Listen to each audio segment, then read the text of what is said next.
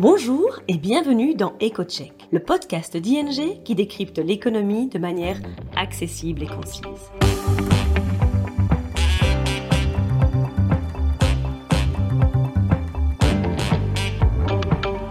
Nos experts économistes se penchent toutes les deux semaines sur le sujet brûlant de l'actualité et on explique les conséquences économiques et financières pour vous ou votre entreprise.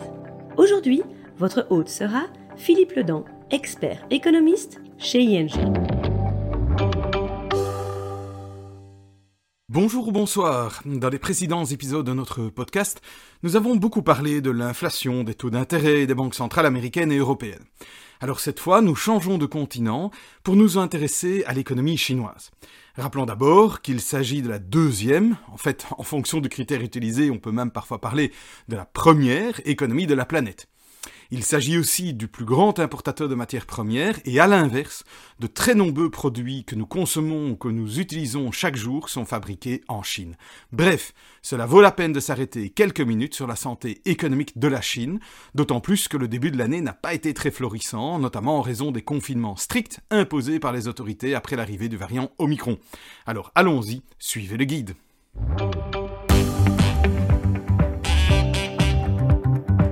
Écoutons maintenant Philippe et son analyse détaillée. Le PIB nominal de la Chine a atteint 17 500 milliards de dollars en 2021, soit un taux de croissance de 8,1% par rapport à 2020. Clairement, le taux de croissance du PIB devrait être plus faible en 2022 en raison des mesures anti-Covid très strictes imposées au deuxième trimestre de cette année. Les perspectives à court terme, sur le plan économique, dépendent en fait fondamentalement de trois éléments. 1. Les nouvelles mesures de confinement qui pourraient être prises face à la pandémie, parce que manifestement elle n'est pas terminée. 2. Les tensions croissantes entre la Chine d'un côté et les États-Unis et leurs alliés de l'autre concernant la politique mondiale, qu'elle soit économique ou stratégique. Et ça pourrait déboucher sur des problèmes de commerce international et c'est très important pour la Chine. Et 3. Les hausses de taux de la Banque centrale américaine, la Fed. Alors détaillons un peu cela. S'agissant de la pandémie, la Chine est de plus en plus disposée à accepter quelques cas de Covid et rouvre les écoles et les restaurants. Le gouvernement a aussi annoncé sa décision de raccourcir la période d'isolement pour les cas positifs de Covid et d'ajuster la fréquence des tests en fonction du risque d'infection, ce qui constitue une politique beaucoup plus souple qu'au début du mois de juin. Cependant, bah, le risque de confinement, il existe toujours, même si la probabilité est un peu plus faible que ces derniers mois. Pendant la pire période de confinement, en fait, les deux visages de l'économie chinoise ont été affectés. D'un côté, le moteur d'activité que représente la consommation des ménages dans une économie développée, et qui existe également en Chine, a été affecté par les confinements dans les grandes villes. Forcément, les gens ne pouvaient pas consommer. D'un autre côté, l'activité manufacturière, qui correspond à l'image plus intuitive que l'on se fait de la Chine, on dit parfois que la Chine est l'usine du monde, eh bien, cette activité, elle était durement affectée par les restrictions. En deuxième partie d'année, la demande des consommateurs devrait revenir au fur et à mesure que les règles anti-Covid vont être assouplies. Les ventes au détail devraient passer d'une croissance négative en glissement annuel au deuxième trimestre euh, de, cette année vers une croissance plus positive. Cela pourrait avoir un impact évidemment positif aussi sur les exportateurs étrangers qui pourront également bénéficier de la reprise du marché de la consommation chinoise. Et si on y ajoute que la congestion des ports chinois qui était un gros problème ces derniers mois, eh bien elle s'améliore petit à petit, eh bien l'activité économique devrait progressivement accélérer. Avec la reprise de la consommation, les investissements dans les infrastructures constituent aussi un deuxième soutien essentiel pour l'économie après la contraction de la plupart des activités économiques au deuxième trimestre. On peut ainsi s'attendre à ce que les investissements en infrastructures atteignent environ 5% du PIB cette année. Les investissements sont principalement financés par les obligations spéciales des gouvernements locaux, des véhicules financiers des gouvernements locaux également, des fonds du gouvernement central et les prêts des banques publiques. Gardez ça à l'esprit, j'y reviendrai à la fin de ce podcast. Alors, reprise attendue de la consommation et investissement en infrastructure, bah, voilà pour les bonnes nouvelles en deuxième partie d'année. Deux dossiers risquent néanmoins de rester délicats pour la Chine. D'une part, sur le front du secteur de la construction et de l'immobilier, les choses restent compliquées, soyons clairs. Certes, les ventes de logements ont légèrement augmenté. la distribution de bons d'achat pour, les habitants de logements précaires euh, afin d'acheter un logement, ben, c'est une politique qui à court terme va relancer les ventes, forcément. Mais bien que cette mesure, ben, elle est positive pour les ventes de logements, elle ne l'est pas nécessairement pour tous les promoteurs immobiliers, et certainement pas pour ceux qui ont fait défaut sur leurs obligations récemment. Qu'elles soient d'ailleurs onshore ou offshore. Donc onshore, c'est sur le territoire chinois, ou offshore, elles ont été contractées sur les marchés financiers internationaux. Pourquoi? Ben Parce que les acheteurs potentiels d'appartements, ben ils se tiendront à l'écart des logements vendus par ces promoteurs, afin d'éviter le risque de non-achèvement de leur logement ou le risque d'un mauvais service après-vente. Ainsi, nous ne nous attendons pas à ce que les promoteurs immobiliers en défaut récents obtiennent rapidement des liquidités grâce aux ventes de, de, logements, que ce soit des maisons ou plutôt des appartements, et donc ça continuera à exercer une pression sur leur situation financière. Et certains promoteurs immobiliers devraient par ailleurs encore faire défaut sur leurs obligations au deuxième semestre de 2022 et en 2023. En outre, certains conglomérats, vous savez, ces ensembles d'entreprises semi-privées, semi-publiques qui sont actives dans différents secteurs, eh bien, ils ont commencé à être affectés par leur branche de développement immobilier et se sont retrouvés à court de liquidité. Donc, les risques de liquidité et de crédit de ces conglomérats augmentent également. Donc, la situation financière de différents acteurs financiers ou simplement immobiliers en Chine, elle reste quand même assez délicate. Deuxième dossier délicat, la guerre technologique, qui continue bel et bien. En fait, les États-Unis envisagent certes de supprimer certains droits de douane sur les marchandises importées de la Chine, et qui sont des réminiscences hein, imposées par l'administration Trump. Mais il y aura aussi probablement pas de suppression des droits de douane sur les produits technologiques fabriqués par la Chine. Et ça restera un frein pour les entreprises technologiques chinoises.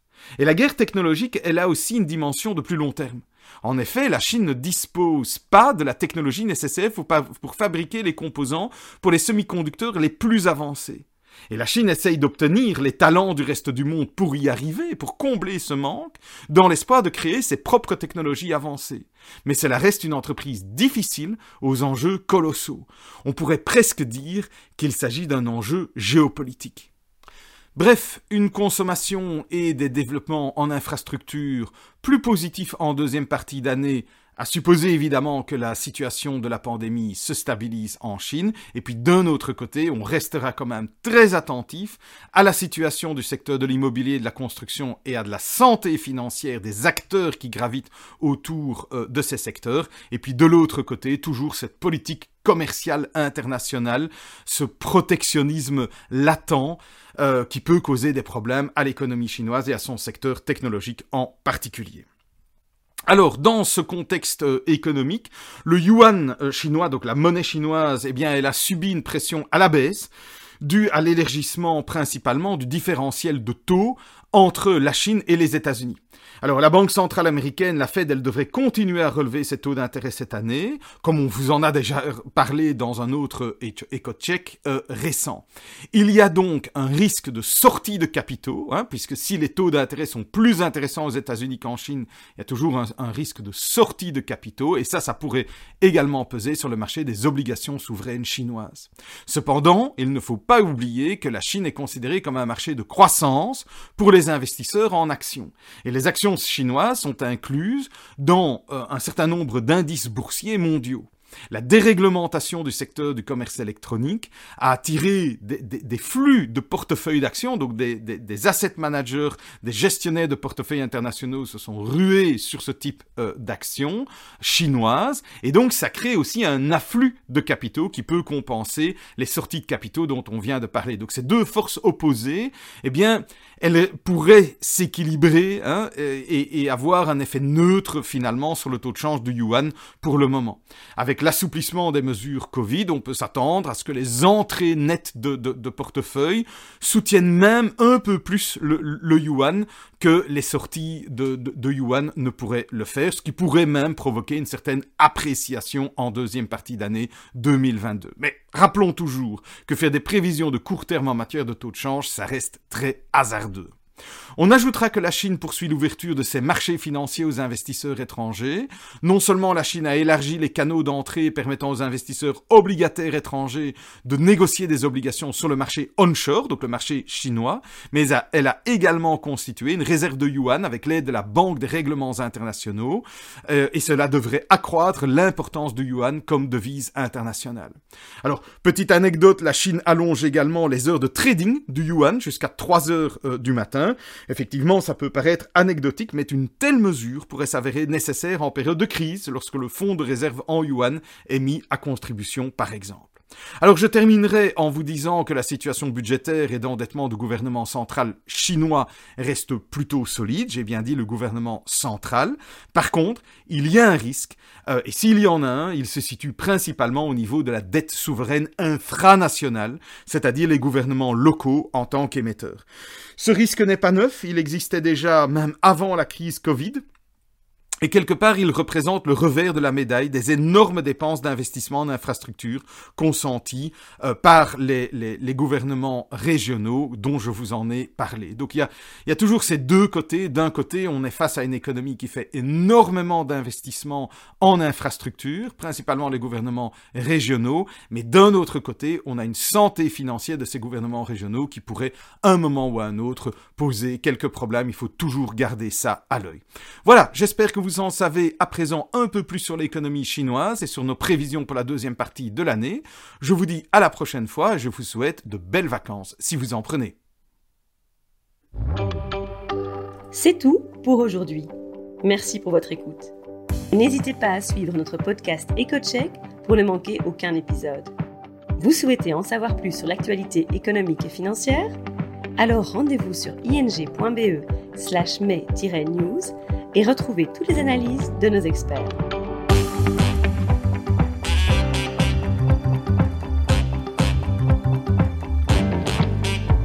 À bientôt dans EcoCheck.